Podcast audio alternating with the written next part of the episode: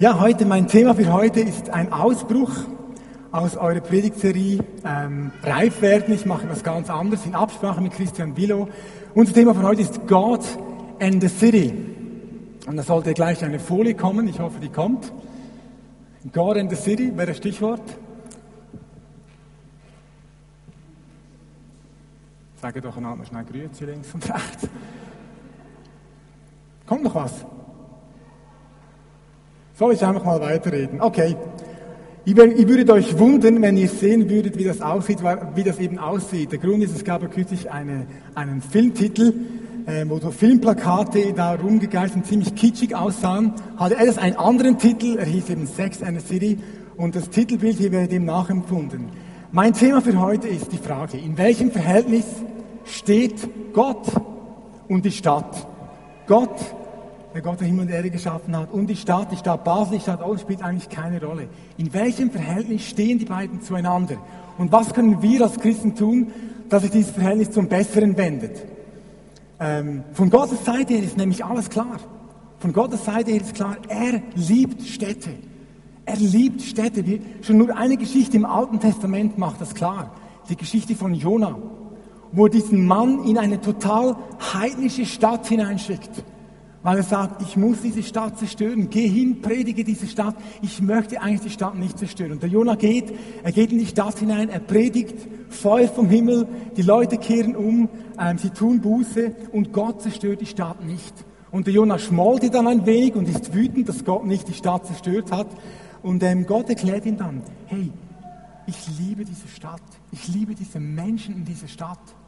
Also von Gottes Seite ist alles klar, er liebt Basel. Er möchte sich in diese Stadt zeigen, er möchte seine Liebe richtig in diese Stadt einpflanzen und die Stadt dadurch verändern.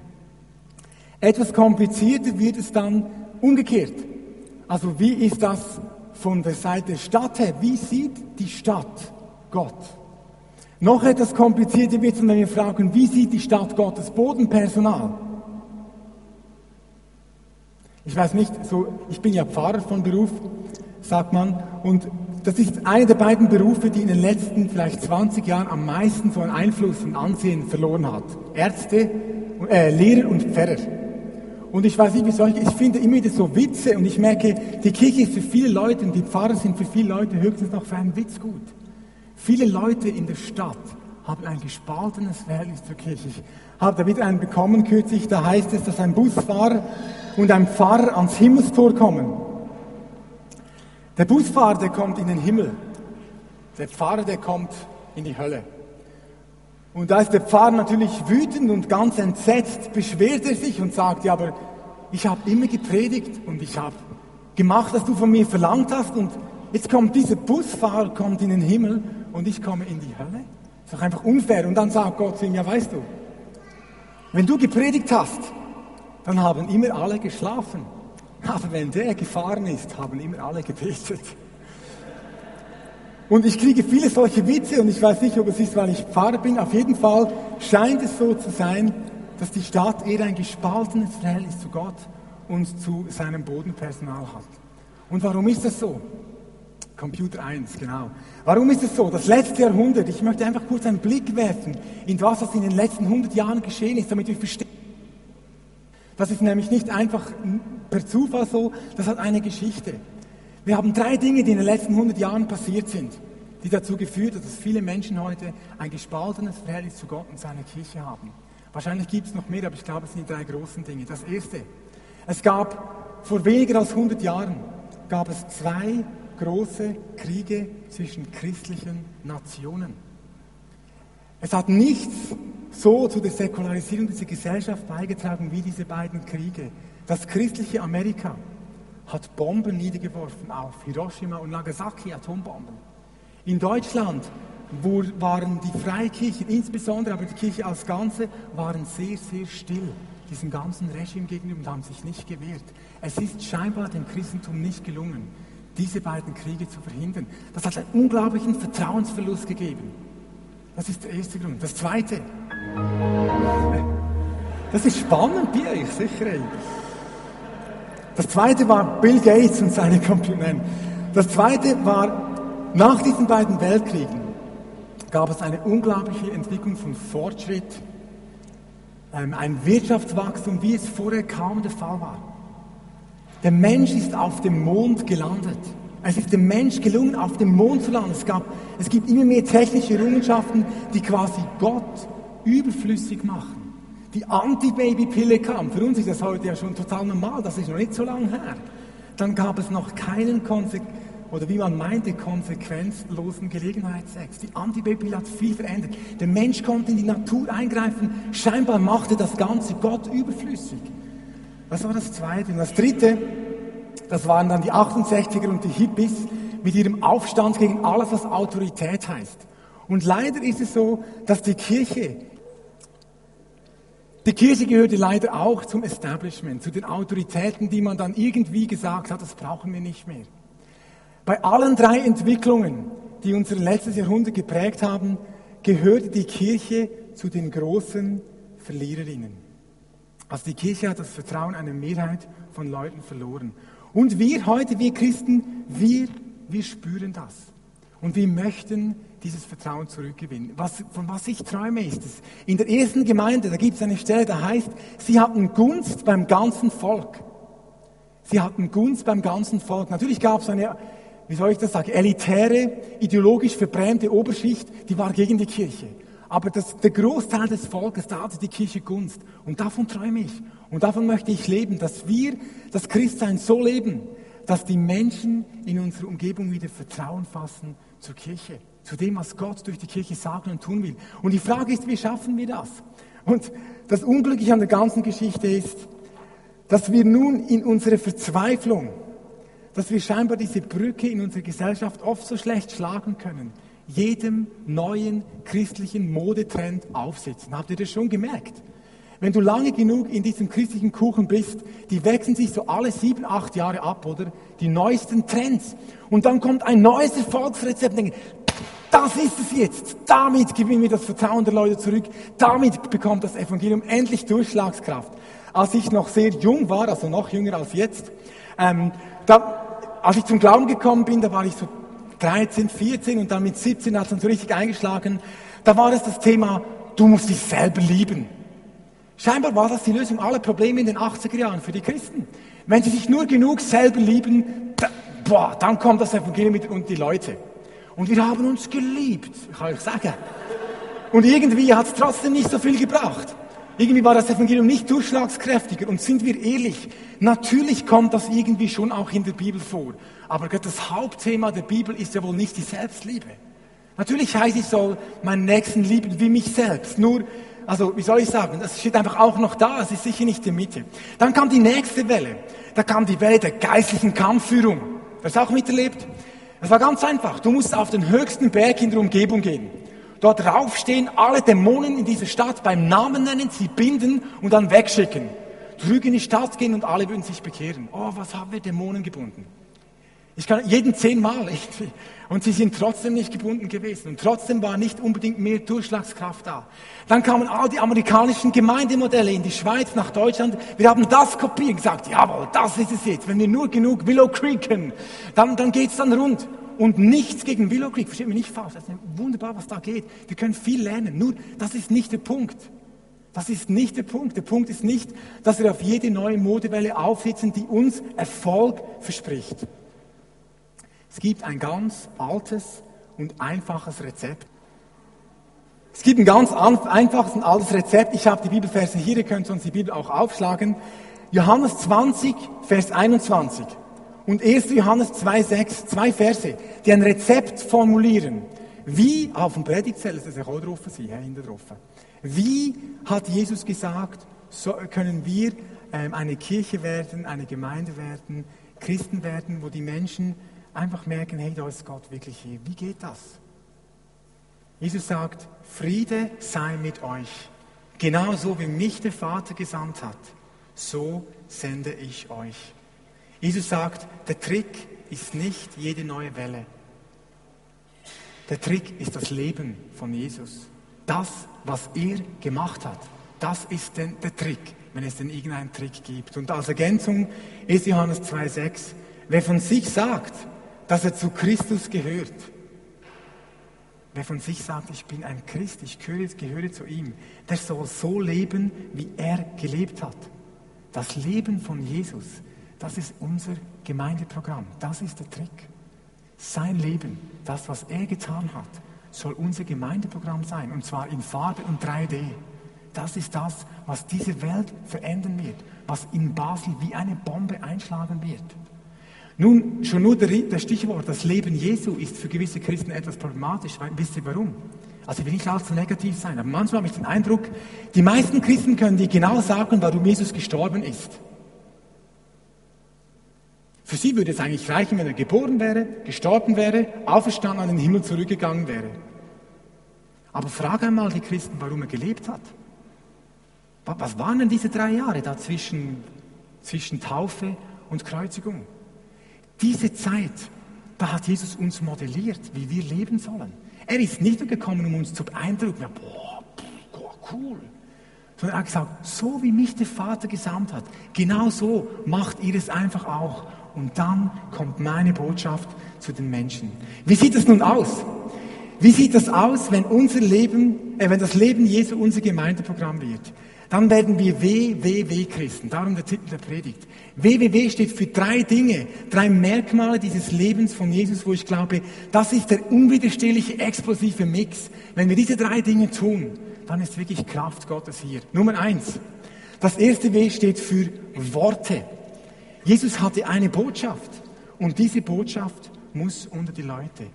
Jesus hat gesagt, liebe Leute, es gibt eigentlich zwei Möglichkeiten. Du hast eine Entscheidung zu treffen. Die eine Möglichkeit ist, du bezahlst für all die Sünden, die du in deinem Leben getan hast, selbst. Das ist eine Möglichkeit. Schlechte Idee. Ganz schlechte Idee. Oder du nimmst an, dass ich für deine Sünden bezahlt habe. Du nimmst mein Opfer an und dann kommst du in den Himmel. Und dann ist das Reich Gottes in deinem Leben. Diese Botschaft, diese Botschaft von diesem Vater im Himmel, die Menschen liebt, die muss unter die Leute, die muss unter das Volk. Und genauso sollen wir diese Worte von Jesus unter die Leute bringen. Und zwar, es heißt in Apostelgeschichte 2, da im Pfingstwunder, jeder hörte sie in seiner Mundart reden, also in einer Sprache, die die Menschen verstehen. Ich weiß nicht, wie es euch geht, aber manchmal wundere ich mich schon, wenn ich uns zuhöre. Hast du auch schon mal versucht, mit den Ohren eines Nichtchristen uns zuzuhören? Wenn wir da vom, zum Beispiel vom Blut des Lammes reden, das unsere Sünden wegwäscht. Das ist eine wunderbare Realität, aber die Sprache, die versteht einfach niemand mehr. Ich kann mich erinnern an ein Gebet in unserer Jugendgruppezeit, das hat mir wirklich die Nackenhaare gestellt. Da war eine gutmeinende junge Frau. Und sie hat voller Eifer gebetet, dass doch Gott unser Fleisch auf dem Altar verbrennen möchte. Und ich habe ihn dann einfach gefragt, was um Himmels Willen denkt ein Mensch, der keine Ahnung hat vom Glauben, wenn er hier reinkommt? Das sind Masochisten hier versammelt, oder was? Was ich damit meine, ich habe, ich möchte euch Mut machen zu einem Experiment. Ich weiß nicht, vielleicht seid ihr in der Wiener Basel schon etwas weiter. Ähm, aber ich habe das mal gemacht, ein Jahr lang oder etwas länger, habe ich mich immer wieder gefragt, ich habe wie mein Freund aus dem Unihockey-Club in meine Gedanken in die Gemeinde mitgenommen und habe mit seinen Ohren gehört, was wir da so erzählen, was wir da so tun. Das war hochinteressant. Und da habe mich immer gefragt, was muss ich, wenn ich eine Predigt vorbereite, sagen, dass er es verstehen kann? Reden wir Basler Mundart? Also ich auch kein Baseldeutsch, aber ich meine einfach so eine Sprache, die die Menschen hier verstehen. Dann versuchen wir es manchmal viel zu kompliziert zu machen. Erzähle einfach deine Geschichte, was du mit Jesus erlebt hast in Basler Mundart. Das sind die Worte, die wir weitergeben sollen. Aber die Worte allein, die reichen nicht. Worte allein sind zu wenig. Das ist hochinteressant. Jesus sagt an einer Stelle etwas, was ich gedacht habe. Eigentlich sollten wir auch so zu den Leuten gehen. Jesus sagt im Johannesevangelium Kapitel 10, wenn ich nicht die Werke meines Vaters tue, so glaubt mir nicht. Wenn ich sie aber tue, so glaubt den Werken, wenn ihr auch mir nicht glaubt, damit ihr erkennt und versteht, dass der Vater in mir ist und ich in dem Vater. Was sagt Jesus hier? Ist unglaublich. Stellt euch einmal vor, wir würden hier rausgehen und den Leuten erzählen von Jesus und dann sagen, aber hey Leute, wenn wir nur Worte machen, der glaubt uns nicht. Misstraut uns, wenn wir nur reden. Das ist das, was er hier sagt. Er sagt, wenn ich nicht die Werke meines Vaters tue, dann glaubt mir nicht. Also Worte allein, so wichtig die sind, werden es nicht tun. Das zweite W steht für Werke. Es heißt zum Beispiel im Matthäus-Evangelium, so soll euer Licht vor allen Menschen leuchten. Sie werden eure guten Taten sehen und euren Vater im Himmel dafür loben. Es ist interessant, es gibt eine Freikirche, die hat nie ein Glaubwürdigkeitsproblem gehabt. Jetzt sind wir da schon fast dort. Die hat nie ein Glaubwürdigkeitsproblem gehabt. Wisst ihr welche Freikirche? Die Heilsarmee. Die Heilsarmee tritt nicht unbedingt gerade modern auf, in meinen Augen. Aber sie hat immer diese Form gehabt, Suppe, Seife, Seelenheil. Die Werke, das Dann, der Dienst am nächsten, waren immer Bestandteil von dem, was sie getan haben. Und darum hatten sie in der Gesellschaft auch ein gewisses Ansehen, weil die Leute wussten, die Heilsarmee, die meinen es gut mit uns. Die tun Dinge, die machen sich nützlich. Es heißt im Titusbrief zum Beispiel, ich will, dass du denen, die zum Glauben an Gott gekommen sind, Folgendes klar machst. Sie sollen allen, alles daran setzen, Gutes zu tun.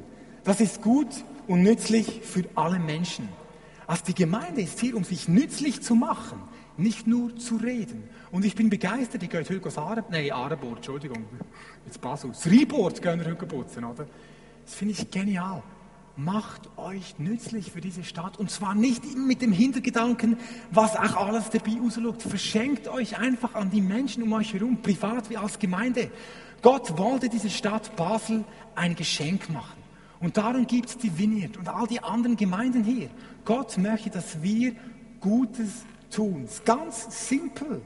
Die Pfadfinder haben gesagt, jeden Tag eine gute Tat. Das ist ein bisschen gesetzlich für uns Vineyardler, oder? Aber grundsätzlich von der Tendenz her stimmt's. Lasst uns Gutes tun. Ich möchte eine kleine Geschichte erzählen, wie, wie wir das in Alten umgesetzt haben und was dann, obwohl wir das nicht mal erwartet haben, daraus geworden ist. Du, äh, Michel, du musst mich an die Zeit erinnern. Das ist wieder halb, wie, lange bin ich von der Zeit? Habe ich noch ein bisschen? Also, weißt, es kommt noch ein bisschen nachher. Ich erzähle jetzt einfach mal die Geschichte. Wir, wir, wir reden in Alten manchmal so witzigerweise von Flower Evangelism, also Power Evangelism, Evangelisation der Kraft des Heiligen Geistes und Flower Evangelism. Das heißt, von Zeit zu Zeit gingen wir auf die Straße, wir haben es schon länger nicht mehr gemacht, und haben einfach Blumen, Rosen verteilt, den Leuten das in die Hand gedrückt, eine kleine Karte dazu, jemand das kennt ihr wahrscheinlich auch, gesagt, das ist ein Zeichen von Gottes Liebe, die ist gratis, die kostet nichts und so, und darum möchten wir euch beschenken. Und die Leute haben dann gefragt, ja, kostet das etwas und so, und waren immer sehr überrascht. Eine Frau, die hat in dem Hotel gearbeitet, wo wir Gottesdienst feiern. Die hat dann quasi so, ich glaube, es war die letzte Rose dann noch bekommen von diesem Team. Mit dieser Karte. Und diese Frau war in einem Prozess in ihrem Leben und das war wie ein Moment, wo Gott wie eine Tür aufgemacht hat für sie. Sie hat kurz darauf, hat sie auf diese Nummer angerufen, die da auf diesem Zettel war und hat gesagt, ich möchte mit jemandem reden, ich möchte reinen Tisch machen. Und dann hat ein Gespräch stattgefunden. Und diese Frau, die war aus einem christlichen Elternhaus, ist dann in die Drogen abgestürzt, hat wirklich total ein kaputtes Leben. Und hat gesagt, ich möchte einen Tisch machen. Und hat dort an diesem Tag, an diesem Gebet ihr Leben neu Jesus gegeben. Und es war lustig, gerade vor, vor ein paar Tagen habe ich mit ihr gesprochen. Sie lässt sich, in zwei Wochen lässt sie sich taufen. Sie ist inzwischen weg von ihren Drogen. Sie ist eine alleinerziehende Mutter und ich bewundere, wie sie das alles macht. Hat wirklich durch Jesus hat sie wie neuen Boden unter den Füßen bekommen. Das war der Anfang eine Rose.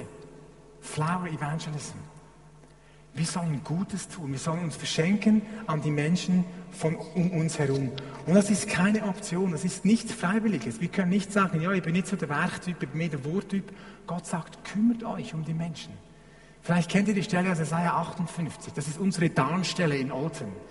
Isaiah 58, das Volk klagt, warum hörst du unsere Gebete nicht? Wir fasten uns hier die Seele aus dem Leib und du machst nichts. Warum? Wisst ihr, was Gottes Antwort ist?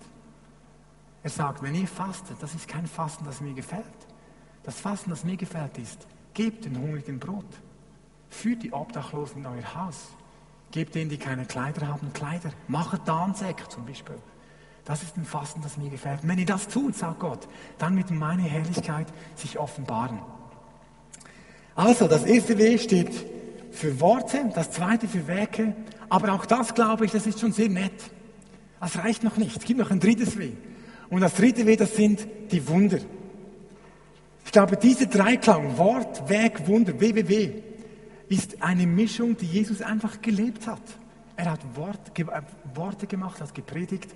Er hat für 5000 Menschen Brot gemacht. Er hat eine Frau, die keine Lebensgrundlage mehr hatte, ihren Sohn zurückgegeben, der tot war, und hat sie damit auch mit Brot versorgt. Und er hat Wunder getan. Und Jesus sagt einfach, so simpel ist es. Das ist das Rezept. Tut einfach das, werdet WWW-Christen. Und das dritte sind diese Wunder. Es heißt hier im Markus-Evangelium, am Schluss dieses Evangeliums, dass Jesus seinen Jüngern sagt, geht hinaus in die ganze Welt und verkündet allen Menschen die rettende Botschaft. Worte. Denn wer glaubt und getauft ist, der wird gerettet werden. Wer aber nicht glaubt, der wird verurteilt werden. Die Glaubenden aber werde ich durch folgende Wunder bestätigen. In meinem Namen werden sie Dämonen austreiben und in unbekannten Sprachen reden. Gefährliche Schlangen und tödliches Gift werden ihnen nicht schaden. Und Kranke, denen sie die Hände auflegen, werden gesund.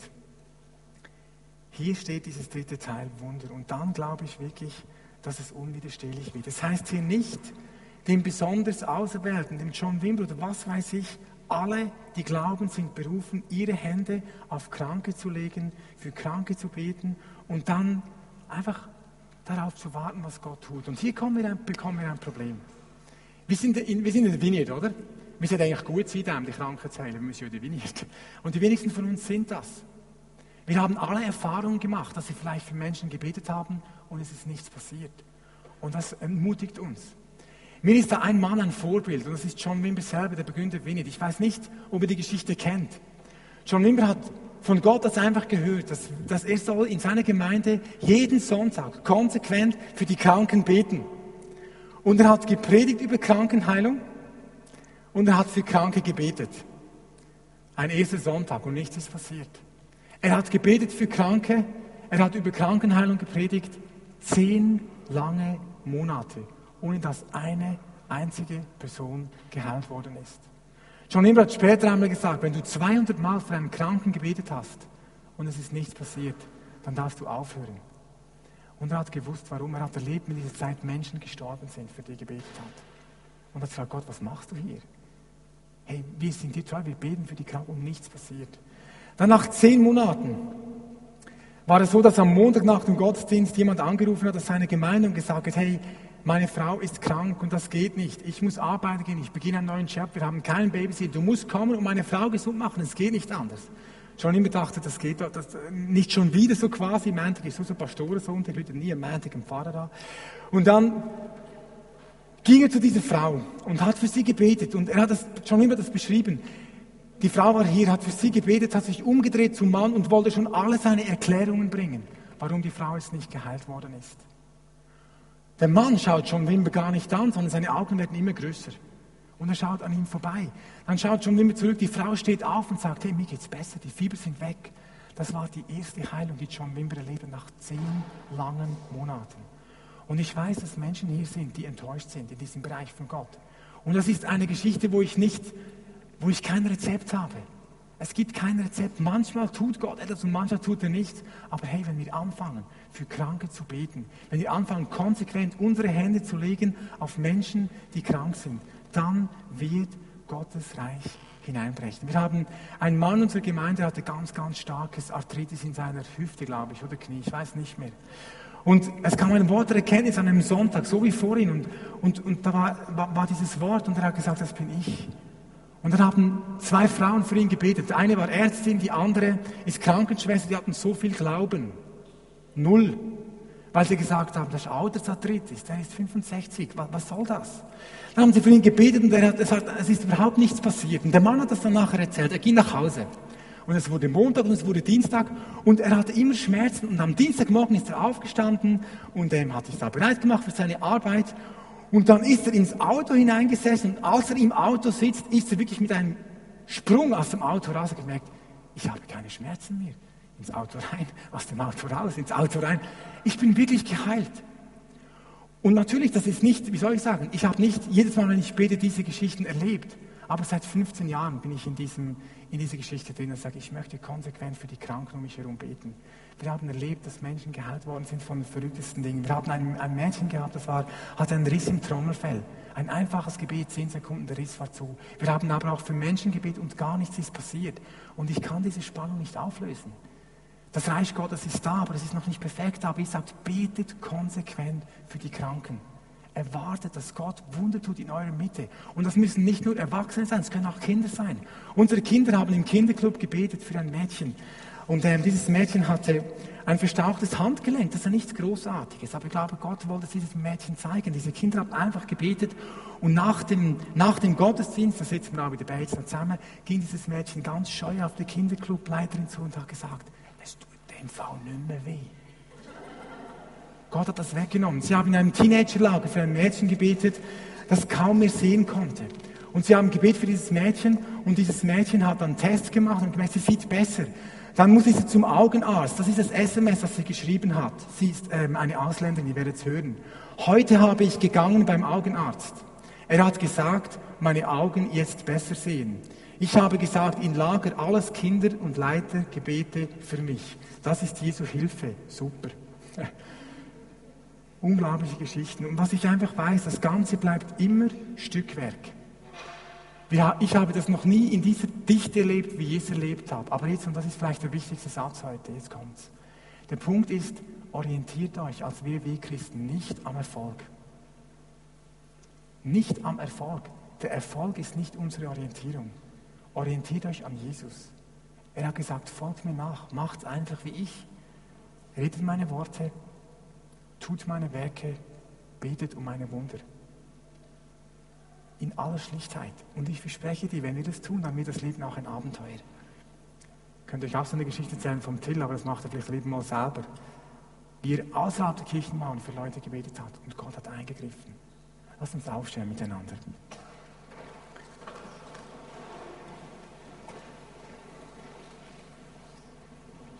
Ich möchte wie dass du innerlich heute einen Schritt tust, wenn du den Eindruck hast, dass Gott zu dir gesprochen hast. Ich möchte dich aufrufen, heute zu sagen, ich möchte ein WWW, ein Wortwerk Wunderchrist werden. Ich möchte ein Christ werden, der das ganze Paket lebt. Der wirklich seine Geschichte den Menschen um ihn herum, die Jesus nicht kennen, erzählt.